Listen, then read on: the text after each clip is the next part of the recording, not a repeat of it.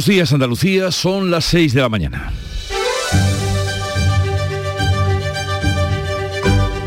Despierta tu mente, descubre la realidad. En Canal Sur Radio, La mañana de Andalucía con Jesús Vigorra.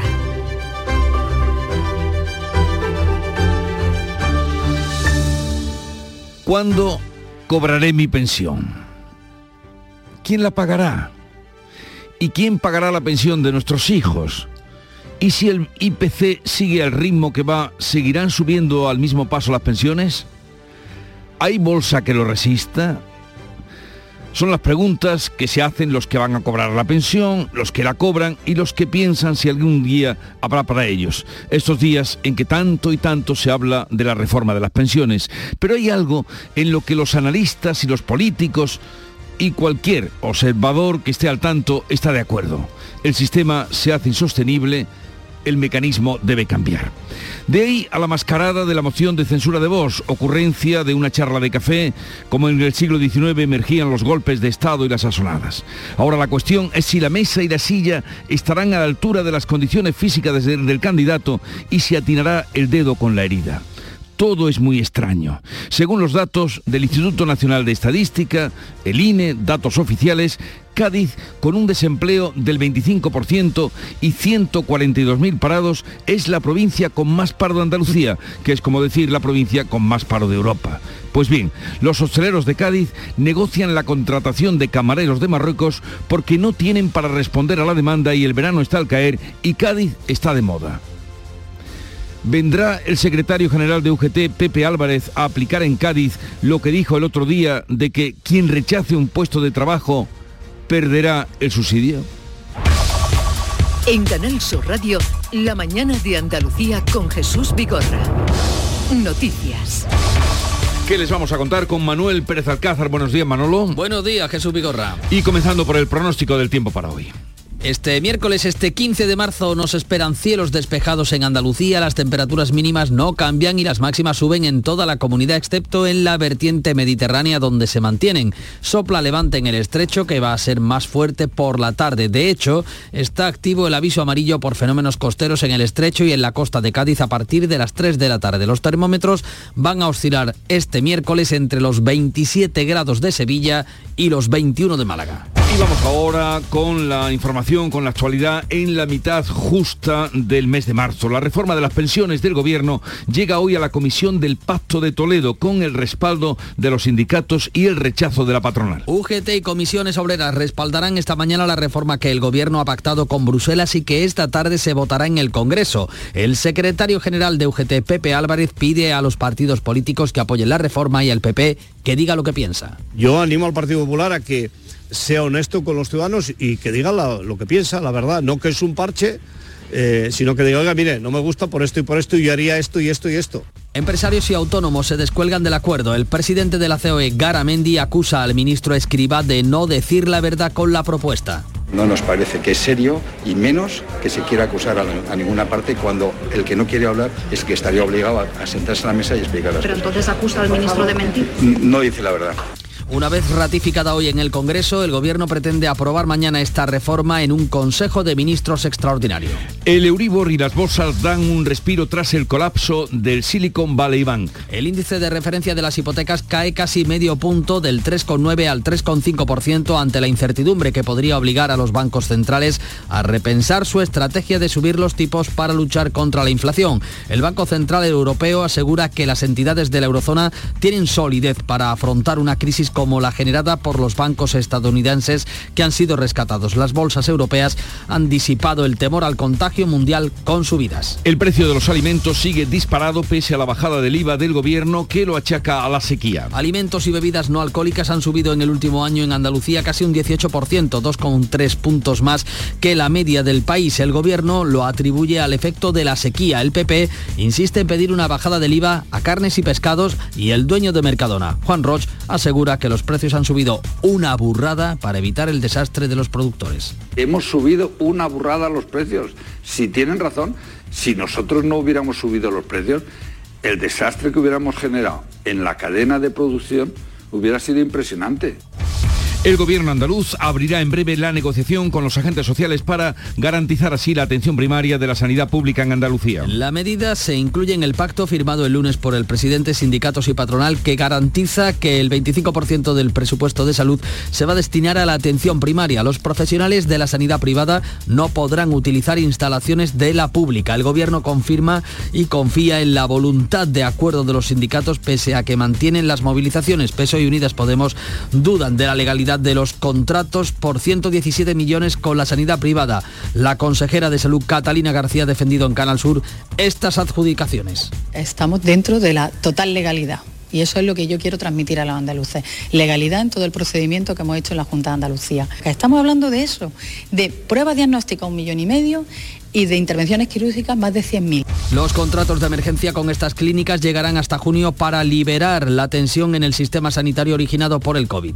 La reforma de la Ley de la Seguridad Ciudadana, más conocida como Ley Mordaza, no saldrá adelante en esta legislatura. La reforma impulsada por el PNV y apoyada por PSOE y Unidas Podemos ha sido rechazada en el Congreso al no contar con el respaldo de Esquerra y de Bildu, dos de los socios del Gobierno. Se oponen al uso de pelotas de goma y las devoluciones en caliente. Podemos ha apoyado la reforma forma, pero culpa al PSOE de no haber dado más margen para alcanzar un acuerdo con el resto de socios. Esquerra Republicana de Cataluña y Bildu salvan al PSOE de la investigación en el Congreso del caso Tito Berni. Ambos partidos han rechazado la comisión de investigación que ha propuesto el PP. Tampoco han conseguido crear una comisión sobre la supuesta corrupción en la contratación de obras en cuarteles de la Guardia Civil, por lo que este asunto se va a abordar en las comisiones de Interior y de Calidad Democrática. Son de carácter ordinario, con lo que el exdiputado socialista conocido como Tito Berni no tendrá obligación de comparecer. La princesa Leonor comenzará tras el verano su formación militar en los tres ejércitos. La- el Consejo de Ministros ha aprobado el Real Decreto que va a regular la carrera castrense de la heredera al trono, que el próximo 31 de octubre cumple 18 años. Pasará por las tres academias de tierra, mar y aire y se embarcará en el Juan Sebastián Elcano. Estados Unidos descarta que la colisión de un caza ruso con un dron norteamericano fuera un accidente. Rusia mantiene que el dron se cayó al Mar Negro sin que ninguno de sus aviones lo tocara. El Pentágono tiene claro que el dron fue derribado. Rusia culpa a Estados Unidos del incidente. El Consejo de Seguridad Nacional ha informado a Biden sobre lo ocurrido mientras el Departamento de Estado ha convocado al embajador ruso. El Sevilla ya en deportes, el Sevilla y el Betis ultiman los partidos de vuelta de los octavos de final de la Europa League de mañana. El Sevilla viaja este mediodía a Estambul eh, para enfrentarse al Fenerbahce con una renta en la ida de 2 a 0. La Comisión Antiviolencia ha declarado de alto riesgo el partido del Betis y Manchester United de mañana. Los verdiblancos tratarán de remontar el 4 a 1 de la ida. El dueño del Paris Saint-Germain, por cierto, Nasser Al-Khelaifi, negocia para comprar el Málaga. El equipo andaluz se convertiría en el tercer equipo que controla Al-Khelaifi.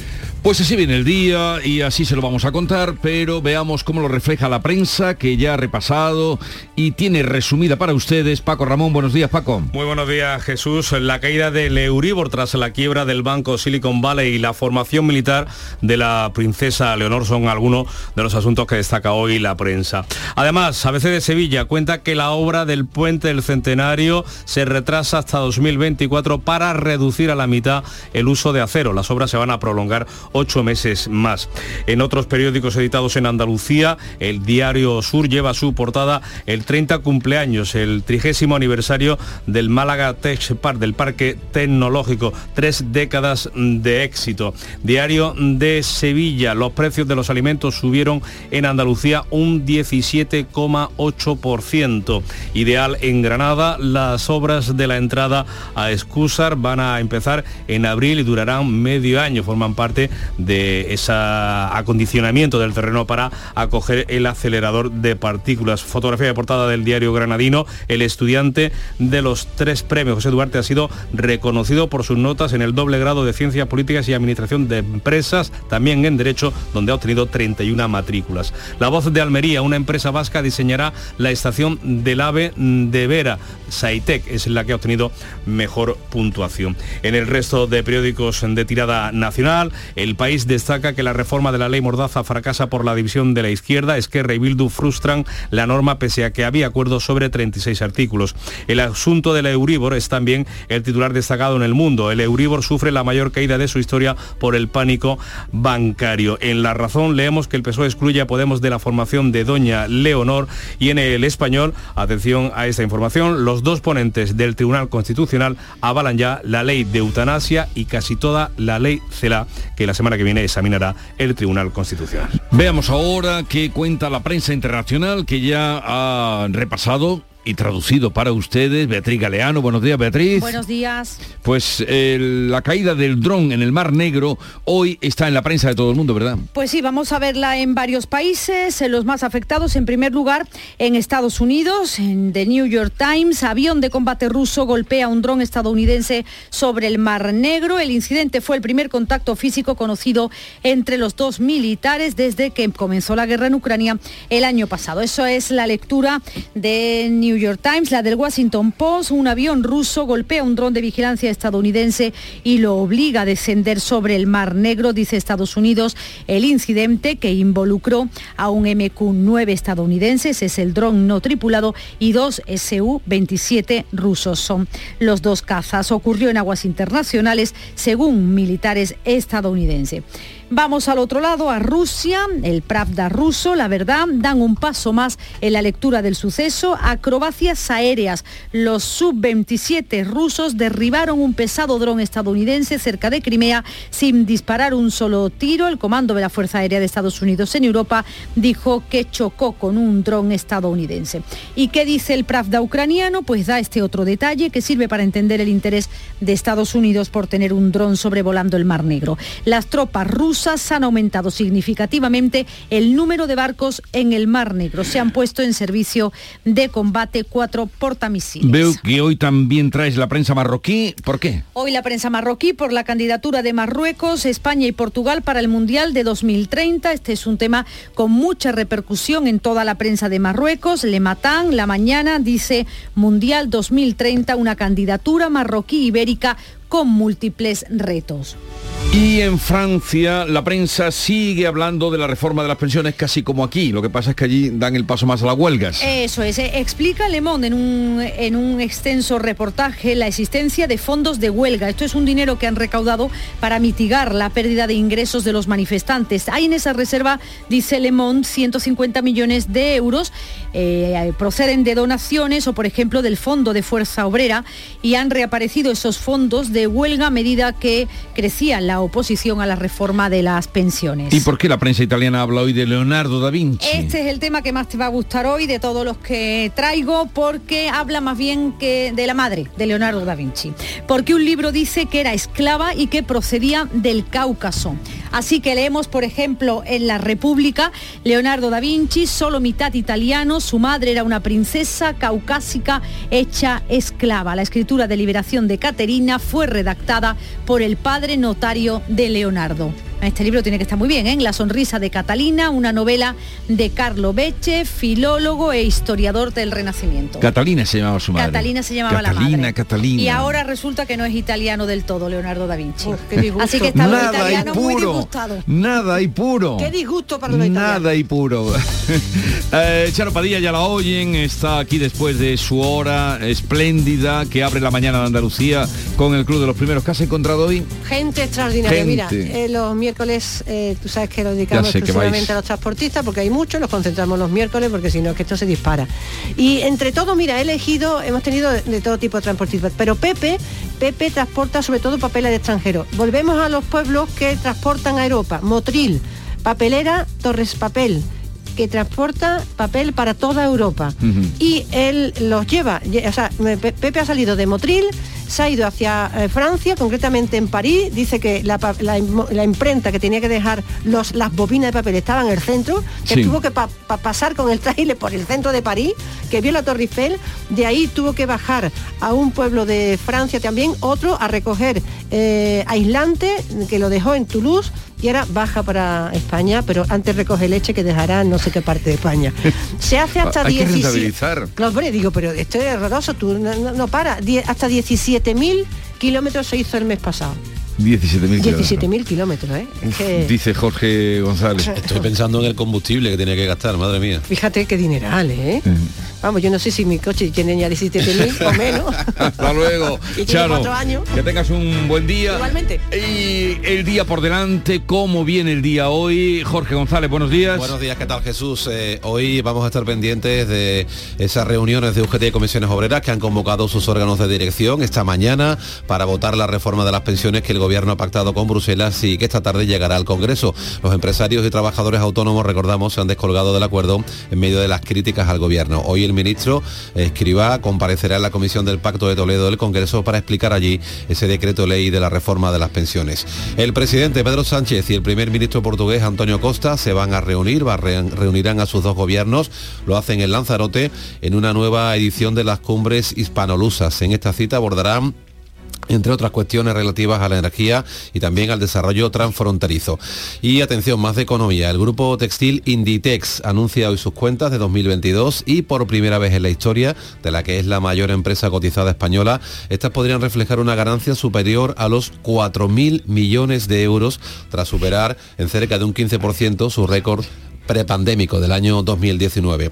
Hoy alcaldes y cargos públicos de la Sierra de Cádiz se van a concentrar a las puertas del Parlamento de Andalucía para protestar por las carencias que sufre la sanidad pública en esta comarca gaditana. Y para terminar, la cantaora Carmen Rodríguez Pacheco, la conocemos como Carmen Linares, Sí. considerada una auténtica leyenda viva del flamenco, va a ser investida hoy doctora honoris causa por la Universidad de Sevilla. Un Nosotros vamos a hablar con ella a partir de las 11 de la mañana. Ole. Vamos a hablar Sí, con ella. señor. Pero ahora un momentito, por cierto, que en esa eh, cumbre hispano-lusa ayer estuvieron visitando la casa de José Saramago, eh, Sánchez y Costas. Estuvieron mm, tomando un café. Nuestra amiga Pilar eh, estaría muy oportuna como buena anfitriona. Privilegio. Hablarían de, de la República Ibérica que pregonaba Saramago. Ah, qué, qué- qué buena idea, qué buena idea es esa. Eh, un momentito, un minuto siquiera para escuchar esta voz de María José Yergo.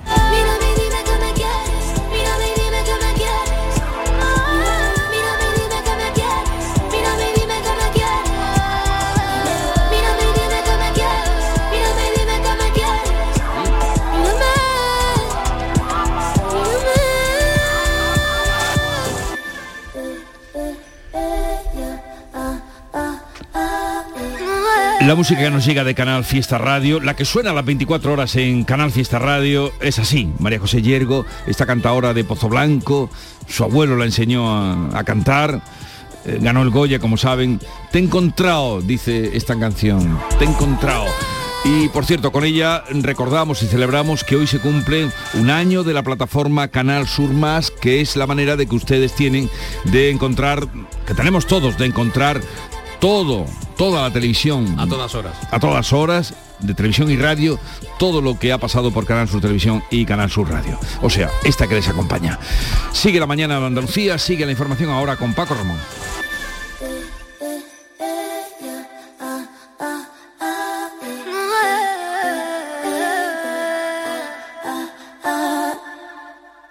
Ahora damos paso a un experto en fenómenos climatológicos extremos para compartir unas palabras que podrían cambiar los fundamentos de la meteorología. Hija, yo me llevaría chaqueta, que luego por la noche refresca. Porque tu padre es experto en ser padre. Este 19 de marzo, celébralo con los 15 millones a un décimo del sorteo del Día del Padre de Lotería Nacional.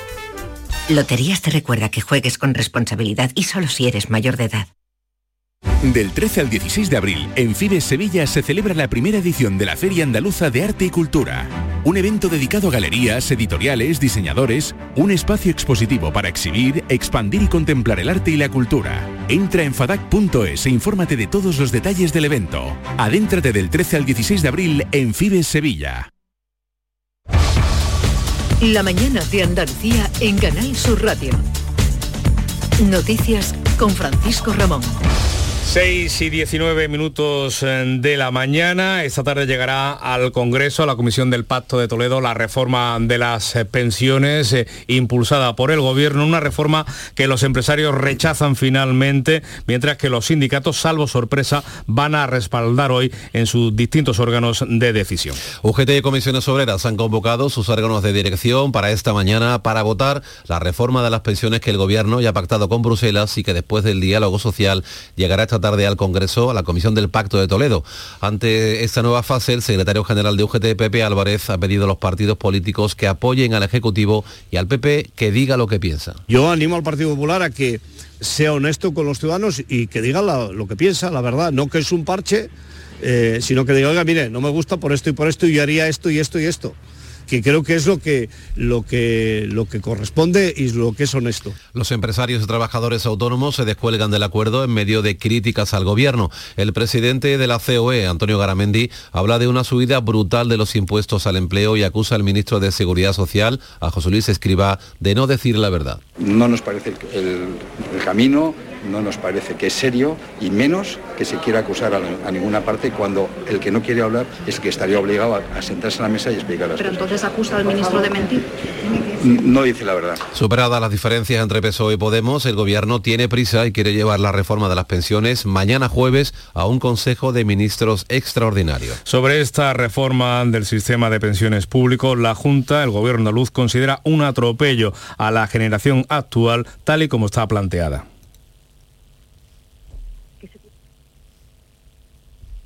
¿Qué se tiene que hacer? Pues se tiene que decir la verdad para empezar a, a la gente. Eh, este planteamiento que están haciendo no garantiza la sostenibilidad del sistema, sino más desequilibrio.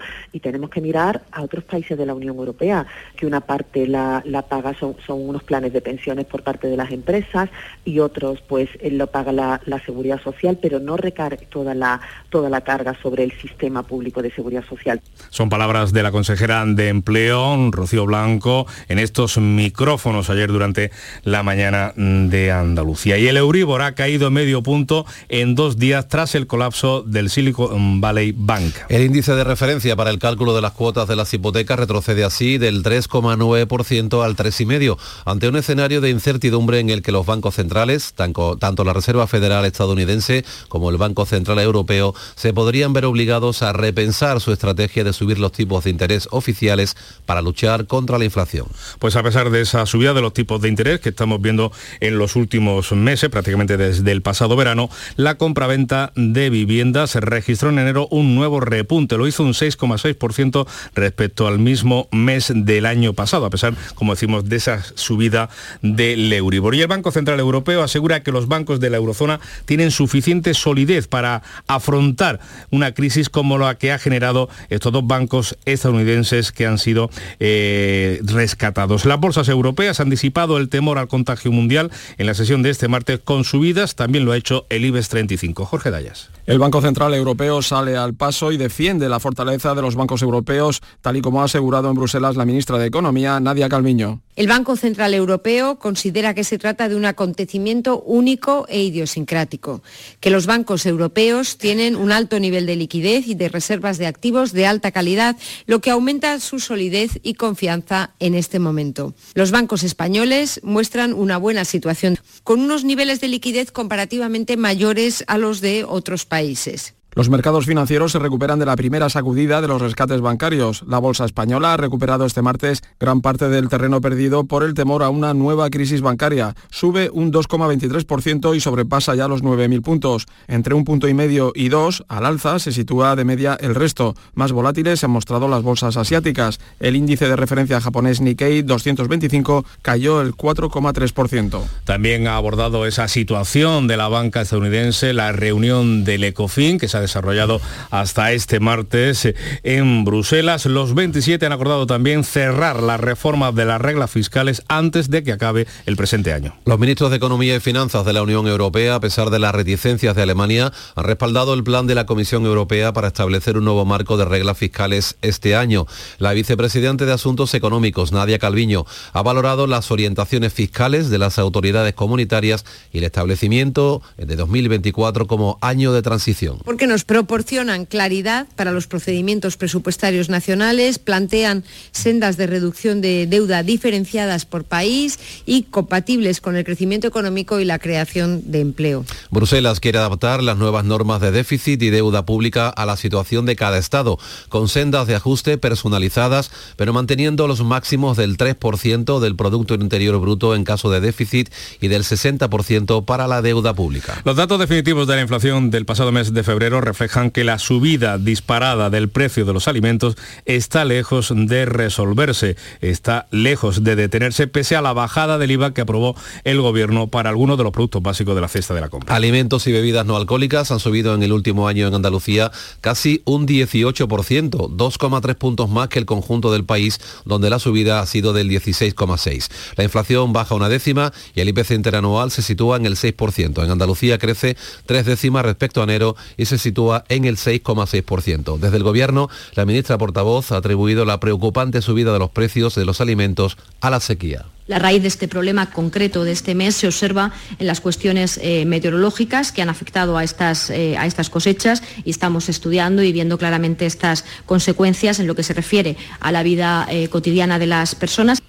Y ante estos datos del IPC, del incremento de los precios, resaltan las declaraciones del presidente de Mercadona, de Juan Ross, quien ha dicho que han subido, ha reconocido que han subido los precios, y esto es textual, una burrada. Hemos subido un 12% los precios de coste a los proveedores y al público hemos repercutido un 10%. Hemos conseguido paliar dos puntos, que dos puntos para nosotros es muchísimo. Dos puntos sobre 30.000 millones que vendemos son 600 millones.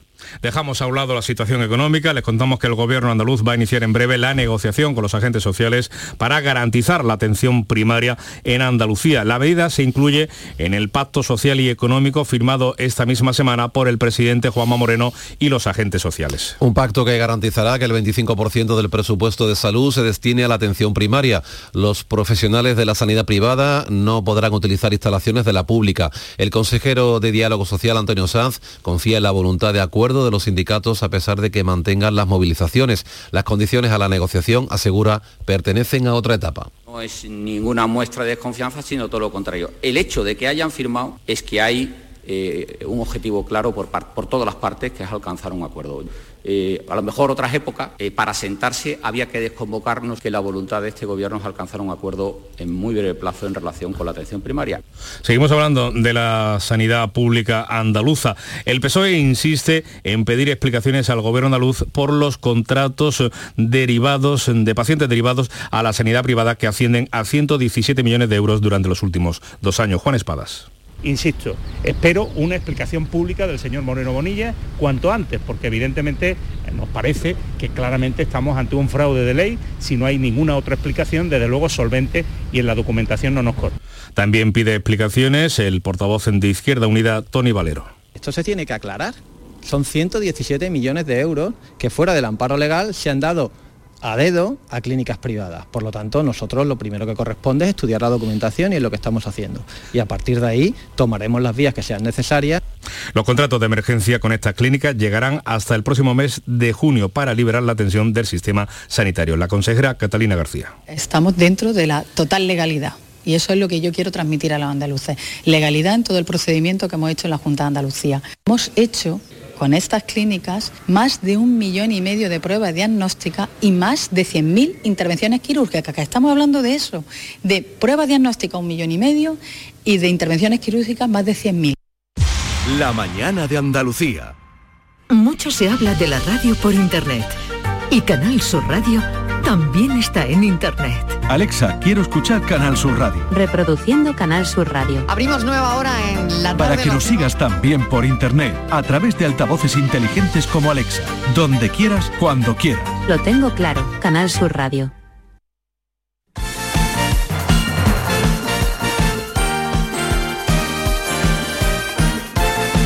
Vamos con los deportes. Antonio Camaño, ¿qué tal? Muy buenos días. Hola, ¿qué tal? Buenos días. El Sevilla viaja este mediodía para el partido de vuelta de los octavos de final de la Europa League que mañana jueves le va a enfrentar en Estambul al Fenerbahce con el marcador de ida favorable al Sevilla por 2 a 0. 21 futbolistas ha convocado San Paoli, novedades importantes la de Gonzalo Montiel, la de Fernando, también la de Nianzú y Bono, que sí están en esa convocatoria. Mientras el Betis, que juega también el jueves, partido de vuelta ante el Manchester United, difícil remontar la eliminatoria 4-1. Es el marcador que trajo de Inglaterra y a pesar de que lo va a intentar el conjunto verde y blanco, parece complicada la gesta. Por cierto, partido que la Comisión Antiviolencia ha acordado declarar de alto riesgo ese partido de vuelta ante el Manchester United. En el partido de ida, ya cinco ultras del conjunto verde y blanco fueron detenidos por la policía inglesa. Y ojo que en Málaga empieza a crecer el rumor de la posibilidad de que la empresa de Nasser Al-Khelaifi, el dueño del Paris Saint-Germain, esté interesado en la compra del Málaga. El equipo andaluz, que no atraviesa un buen momento deportivo, se convertiría en el equipo bajo el paraguas de Qatar, junto al Paris Saint-Germain y también el Braga. Para que esto sucediera, Altani debería depositar 9 millones de euros en el juzgado para recuperar el 51% de sus acciones y después vendérsela a los catarís.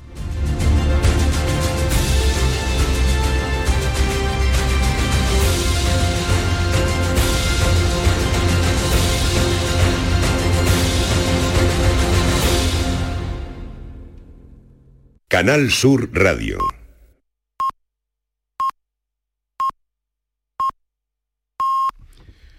Andalucía son las seis y media de la mañana. La mañana de Andalucía con Jesús Vigorra. Y a esta hora con Jorge González resumimos en titulares las noticias más destacadas que les estamos contando.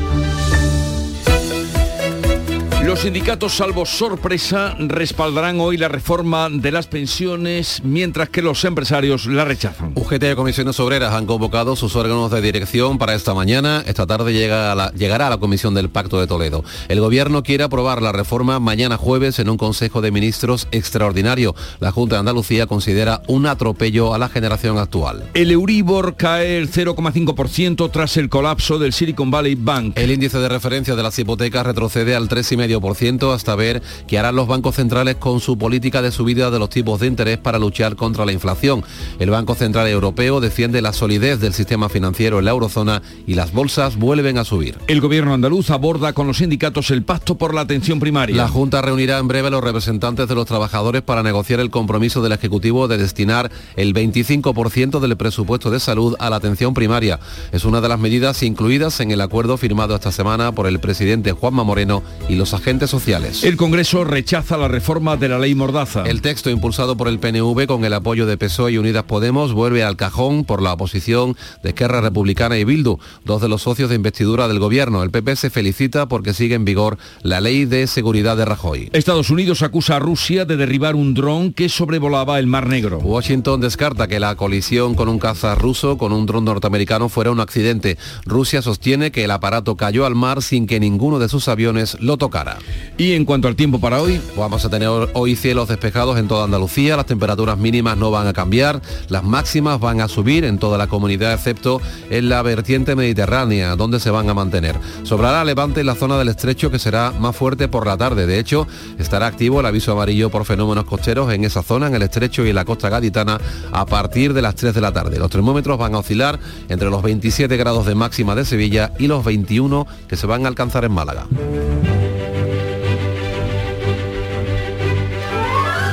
Y hoy el santoral remite a Santa Luisa de Marillac. Eh, quedó viuda muy pronto. De Marillac. Pero era francesa, Marillac. eh, francesa. Quedó viuda muy pronto y con el ejemplo formó el Instituto de las Hermanas de la Caridad para ayudar a los más necesitados y fue, eh, quizá lo más conocido fue que esa esa iniciativa fue completada con la eh, congregación de San Vicente de Paul. De la hermana de San Vicente. San Vicente- hermana de San Vicente de Déjame, Paul. déjame hablar, ¿no? Voy Por a favor. felicitar a, mi, a mis hijas de la caridad. Esa, fundó Santa Luisa Sí, de sí. Marilla y San Vicente de Paul, fundaron las hijas de la caridad en Francia, desde entonces se extendieron por Europa y en muchos colegios de las hijas de la caridad en Andalucía, así que hoy les vamos a dar un abrazo a ellas, ¿no? sí. Nos escuchan, yo Sí, lo sé sí. que nos y además eh, también crearon asilos. Eh, Crearon asilos, lo o- primero o- asilos y o su iniciativa derivó después también en, en asilos y San Vicente Paul siempre ha estado con los más necesitados. En fin, me alegra de que eh, agregues a, la información al Santoral esta aportación y esta experiencia vivida directamente. Y tal día como en 1493, poneros en 1493, ¿cómo sería Barcelona? ¿Dónde estaría la Porta? ¿Dónde estaría... Ah, perdón. en España, Cristóbal Colón con los hermanos Pinzón y sus hombres desembarca en el puerto de Palos de la Frontera tras su primer viaje a América. Decía lo de la puerta porque luego subieron a, a ser recibidos en Arriba, el, la en el ciudad consejo de- del, en el Salón del Sen, Salón del Sen, en la Plaza del Rey. Y tal día como hoy de 1972, más cercano en, este tiempo, en el tiempo, se estrenó la película de gángsteres italoamericana El Padrino, ganadora de los premios Oscar a la mejor película, mejor actor, mejor guion adaptado. Ha dicho venganza. ¿La venganza podrá devolverle a su hijo? Devolverme a mí el mío. Renuncio a vengar la muerte de mi hijo. Porque tengo mis razones. Mi otro hijo tuvo que poner tierra de por medio. Por lo que el doblaje de Marlon Brando, que todos recordamos esa escena, eh, que quizá es la más tierna de, de la película. Cuando matan a su hijo Sony Sí. y dice que no va a vengarse no porque vengar. quiere proteger a su otro hijo menor.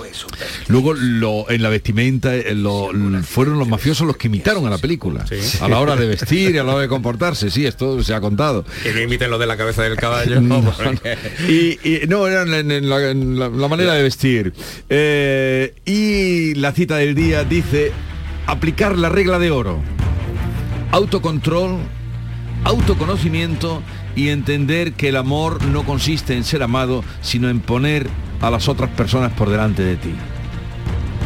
No tienen, Silencio. no tienen nada que, no tienen nada que decir a esto. lado. No tienen nada que decir. Esta- Eso no se lo sabía. Lo de San Vicente de Paul sí, pero esto no. No, esto lo sabe yo bien. Esta cita es de Henry, Henry Mars, que es célebre neurocirujano, jubilado y escritor. Y esto es regla de oro. Bueno, ustedes la encuentran después la cita en eh, arroba anda con vigorra, que ahí están todas las citas del día. Vamos ahora con la segunda entrega de la prensa del día, Paco Ramón. Vamos con reglas de oro como la del Euribor que cae tras la quiebra del banco Silicon Valley y la formación militar de la princesa Leonor, que son algunos de los asuntos más destacados en la prensa. En ABC de Sevilla además podemos leer que la obra del puente del centenario se retrasa hasta 2024, se reduce eh, para reducir a la mitad el uso de acero. Las obras se van a prolongar eh, ocho meses más. En la 2 del periódico de Vocento, la edición de Sevilla, la princesa Leonor replica desde este verano la formación militar de su padre. Tierra, Mar y Aire prepara un currículo adaptado a la heredera antes de llegar a la universidad. En el diario Sur de Málaga podemos eh, leer eh, con fotografía mm, destacada ese 30 aniversario del Parque Tecnológico Malagueño, del Málaga Tech Park, tres décadas de éxitos vinculados a la innovación y el desarrollo tecnológico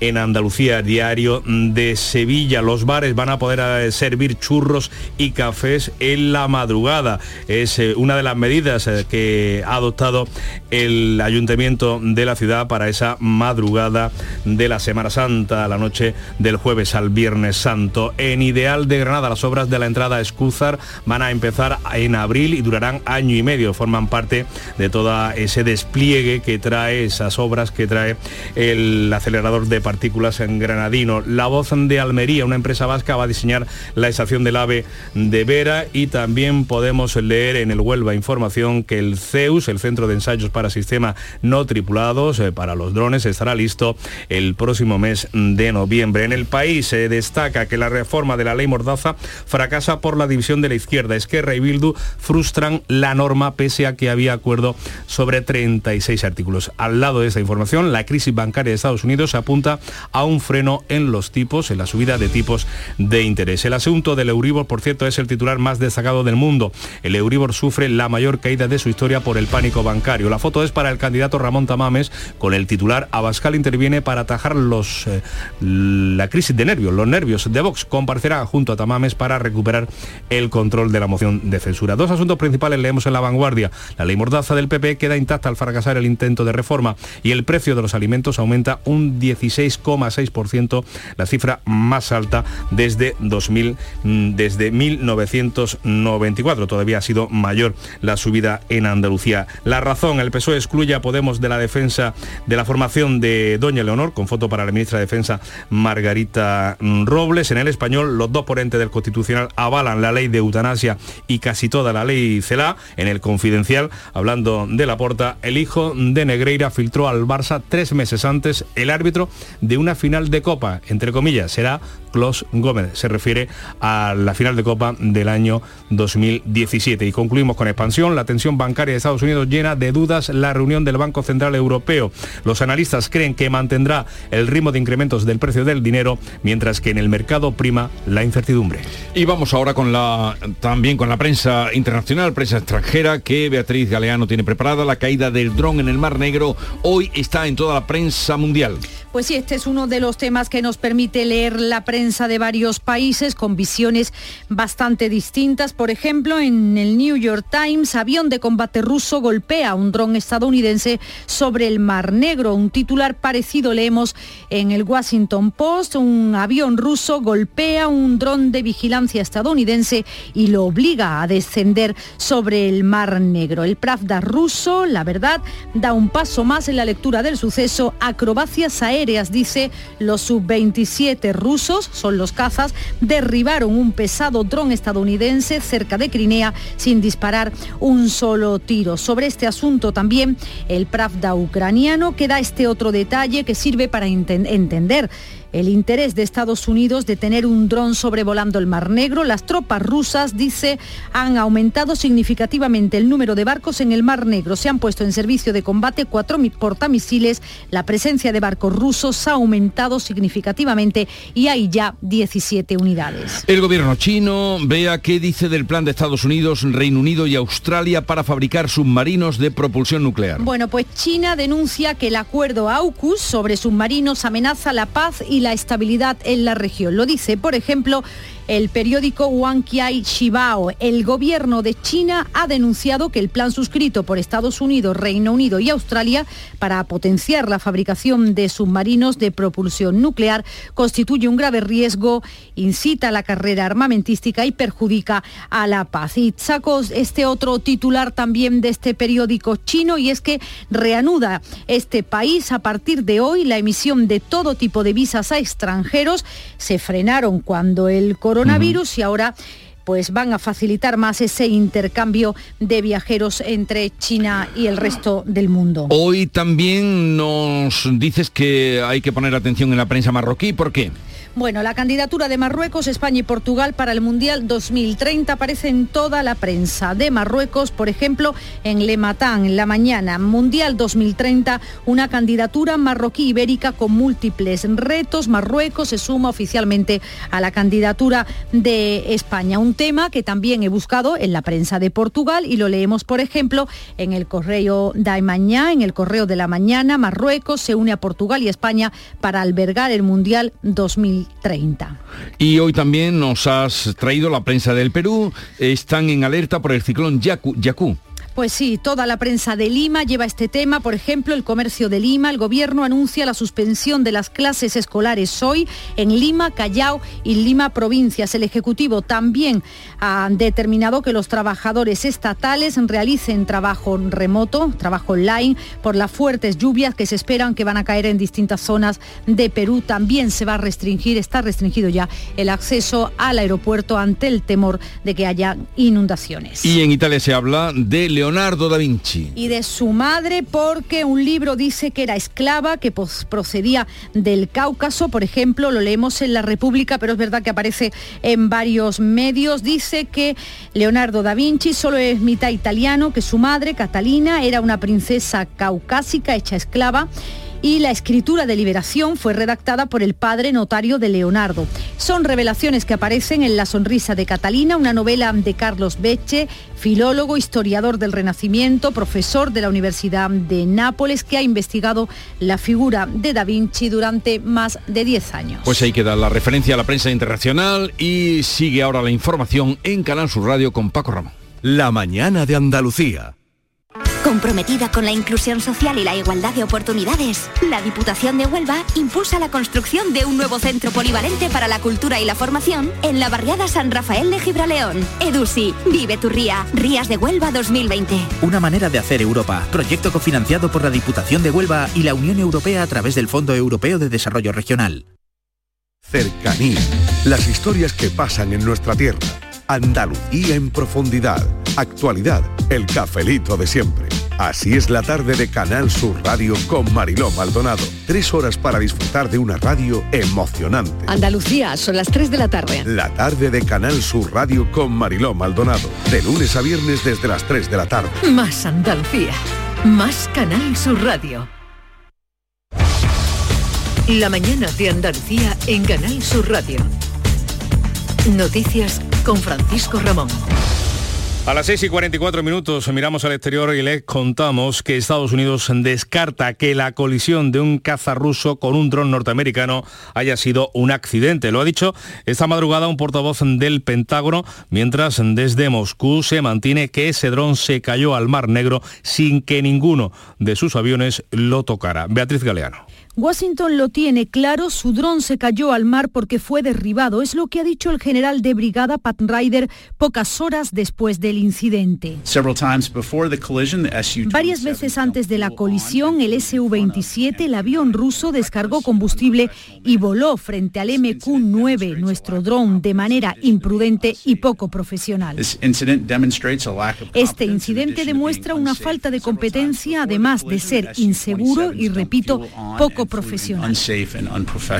Eran las palabras del portavoz del Pentágono. Al otro lado, Rusia, que niega que uno de sus cazas tocara el dron y culpa a Estados Unidos del incidente. Además, el embajador ruso en Estados Unidos, Anatoly Antonov, se pregunta qué hubiera ocurrido si ese avión hubiera estado sobrevolando San Francisco o Nueva York. Uh, drone can carry 1007 este dron puede transportar 1.700 kilos de explosivos, puede llevar bombas. ¿Cuál sería la acción de Estados Unidos si ve ese dron ruso muy cerca, por ejemplo, de San Francisco o de Nueva York?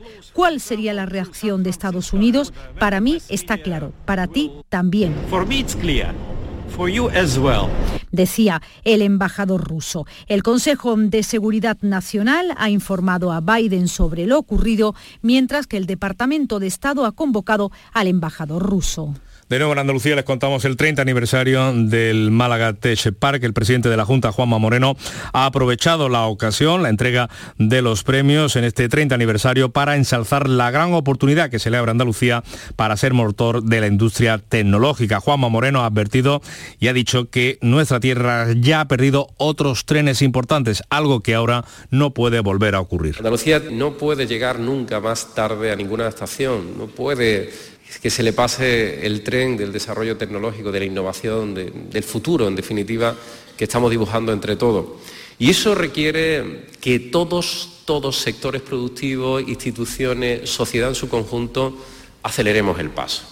En esta línea, la Junta ha propuesto al Gobierno que el futuro lanzador de pequeños satélites que prevé construir España se implante en Huelva, en las instalaciones que albergan el proyecto CEUS. Y el Consejo de Gobierno se ha llevado a la unidad aceleradora de proyecto la construcción de un complejo de producción de biocombustibles también en la provincia de Huelva, concretamente en la localidad de Palos de la Frontera. Supondría la creación de 230 empleos y cuenta con una inversión de más de mil millones de euros para producir eh, combustible a partir de aceites residuales, lo explicaba el consejero de Industria Jorge Paradela. Aceites de cocina, de uso agrícola, que ya no tienen valor y permiten incorporarse a un proceso eh, muy novedoso de producción de biocarburantes, eh, eh, especialmente dedicados a la automoción, pero también a la aviación y al transporte marítimo es una iniciativa de la multinacional CEPSA. Y este miércoles se eh, celebra una cumbre, eh, una nueva cumbre hispano-lusa en Lanzarote y, en las que ambas partes eh, quieren impulsar la infraestructura de transporte precisamente del hidrógeno verde, de otros de los biocombustibles del futuro. El presidente del gobierno, Pedro Sánchez, y su homólogo portugués, Antonio Costa, han cenado este martes en un encuentro previo a esa cumbre. Y les hablamos ahora de que Marruecos se va a unir a la candidatura integrada por España y por Portugal para ser sede del Mundial de Fútbol 2030. Lo ha confirmado el rey del país norteafricano, Mohamed VI, a través de un mensaje leído por su ministro de Educación. El ministro de Educación de Marruecos ha sido, es eh, Chakik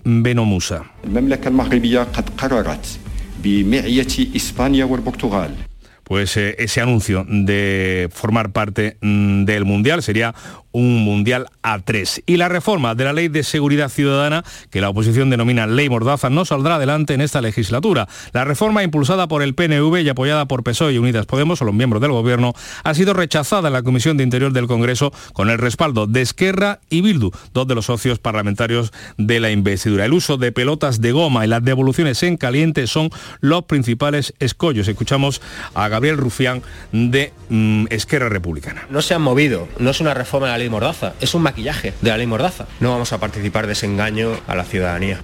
Desde los socialistas responde su portavoz Pachi López. Habíamos acordado y cambiado todo de la ley Mordaza. Lo demás son excusas, excusas.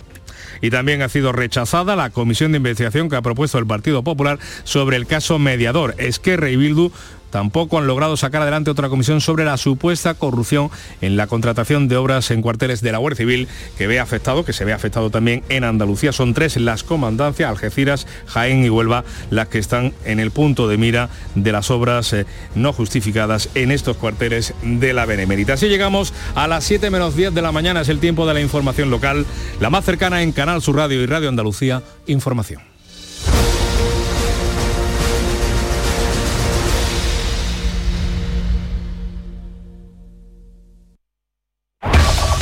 En la mañana de Andalucía de Canal Sur Radio, las noticias de Sevilla. Con Pilar González. Hola, buenos días. Los bares podrán abrir en la madrugada de Semana Santa hasta la una y media y reabrir a las seis. Habrá excepciones para vender churros o café. Y Sevilla es la quinta ciudad la quinta capital más competitiva turísticamente. Es la primera de Andalucía. Enseguida se lo vamos a contar antes el tiempo. Tenemos hoy el cielo despejado, viento del este flojo, más intenso en la Sierra Sur y las temperaturas máximas suben. Está previsto alcanzar 28 grados en Écija y Morón y 27 en Lebrija y en Sevilla. A esta hora 12 grados en la capital. Vive el comercio de Sevilla Este. Gracias a ti somos más grandes. El comercio de Sevilla Este premia tus compras. Repartimos 800 euros en cheques de consumo. Vive el comercio de Sevilla Este. Organiza Asociación de Comerciantes Alconep. Financia Ayuntamiento de Sevilla. Soy José Guerrero Yuyu. El 18 de marzo a las 10 de la noche en el Auditorio Nissan Cartuja se celebrará la apertura del primer Festival de Comedia de Andalucía, donde realizarán un homenaje a mi trayectoria. Estaré acompañado de mis compañeros Javi Aguilera, Polifacético y Angelillo, Jorge Perrichi y Jesús Piña. Compra tus entradas en auditorionissancartuja.com. Las noticias de Sevilla. Canal Sur Radio. El Ayuntamiento de la capital y la Asociación de Hosteleros han acordado el cierre de bares en el entorno de la carrera oficial en la madrugada del Viernes Santo a la una y media. Es media hora más que el año pasado y podrán reabrir a las seis, excepto los de Alfonso XIII y Plaza del Duque, que tendrán que cerrar a la una por la salida del silencio. Se habilitará un sistema para que los establecimientos de esa zona que quieran puedan servir durante toda la noche café, churros o pasteles, siempre que se mantenga el aforo y se disponga de un servicio de seguridad homologado. Los que quieran acogerse a esta excepción tienen que comunicarlo previamente. Los locales de ocio nocturno permanecerán cerrados. Es un acuerdo del que el ayuntamiento de momento no ha querido todavía pronunciarse, aunque sí está cerrado. Y Sevilla es la quinta ciudad española en competitividad turística, la primera de Andalucía. Por primera vez supera este ranking a Málaga. Es un listado que elabora la Alianza para la Excelencia Turística y que valora las mejores políticas locales aplicadas al turismo en 22 ciudades españolas. Que Sevilla ocupe este puesto lo explica José Luis Zoreda, que es vicepresidente ejecutivo de Celtur. La ciudad turísticamente más competitiva de Andalucía.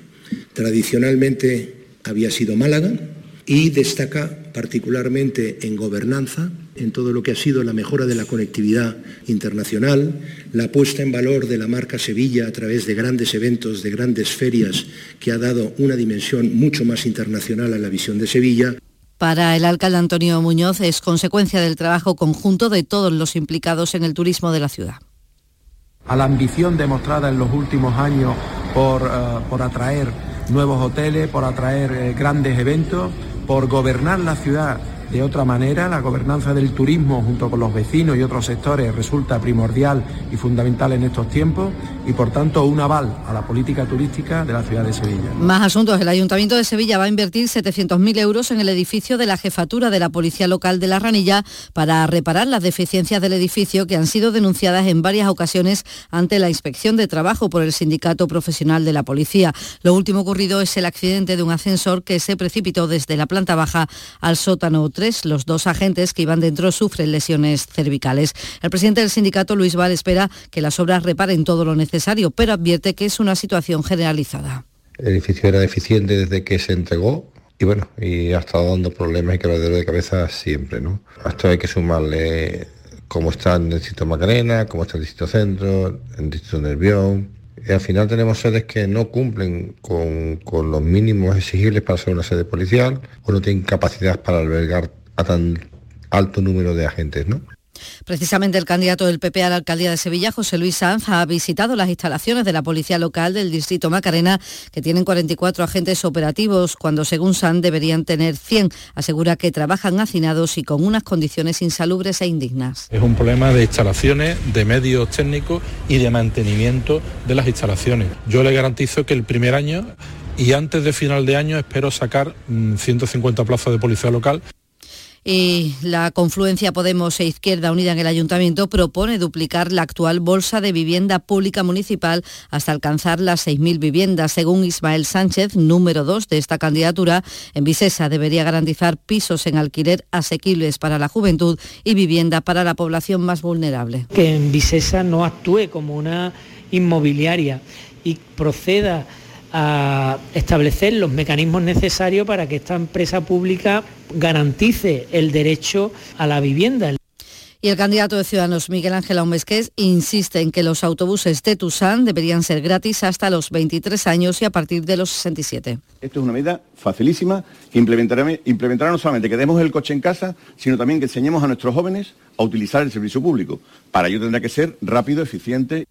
Y también en Crónica Municipal, el Ayuntamiento va a iniciar el lunes unas obras para evitar inundaciones en Sevilla Este. Se va a renovar la red de saneamiento en varias calles. Tienen un presupuesto de casi 11 millones y medio de euros. Y en la provincia, la Junta implantará seis nuevas rutas de transporte para atender las necesidades de municipios de menos de 5.000 habitantes. La primera va a conectar Guadalcanal, Alanís y San Nicolás del Puerto con Constantina. Otra unirá la Puebla de Cazalla con Morón y con Marchena. Una más enlazará Algámitas con el Saucejo y Osuna. Otra ruta es Villanueva de San Juan a Osuna y el Pedroso con la estación de Cantillana. Con esto, dice la delegada de Fomento, Susana Cayuelas, se busca facilitar los desplazamientos de zonas rurales a centros sanitarios y administrativos. Atendemos a municipios de menos de 5.000 habitantes y que van a contar ahora con una forma más eficaz para llegar desde sus núcleos de población a una sede administrativa, judicial o asistencial. Y en COVID les contamos que 15 personas permanecen hospitalizadas por COVID en nuestra provincia cuando se acaban de cumplir tres años del primer decreto de alarma que nos confinó. En todo este tiempo han fallecido 3.427 personas en Sevilla. 6 de la mañana y 57 minutos. Qué bien te sienta, chiquilla, qué bien te sienta. Qué bien te sienta tu traje de flamenca Aires de Feria. Sus nuevos diseños te van a enamorar. Lunares, colores y texturas, reflejos de nuestra tierra. Aires de Feria. Trajes de flamenca llenos de elegancia, sensualidad y creatividad. Aires de Feria. Enamorados de Andalucía. Traje de aires de feria gitana, qué bien te sienta.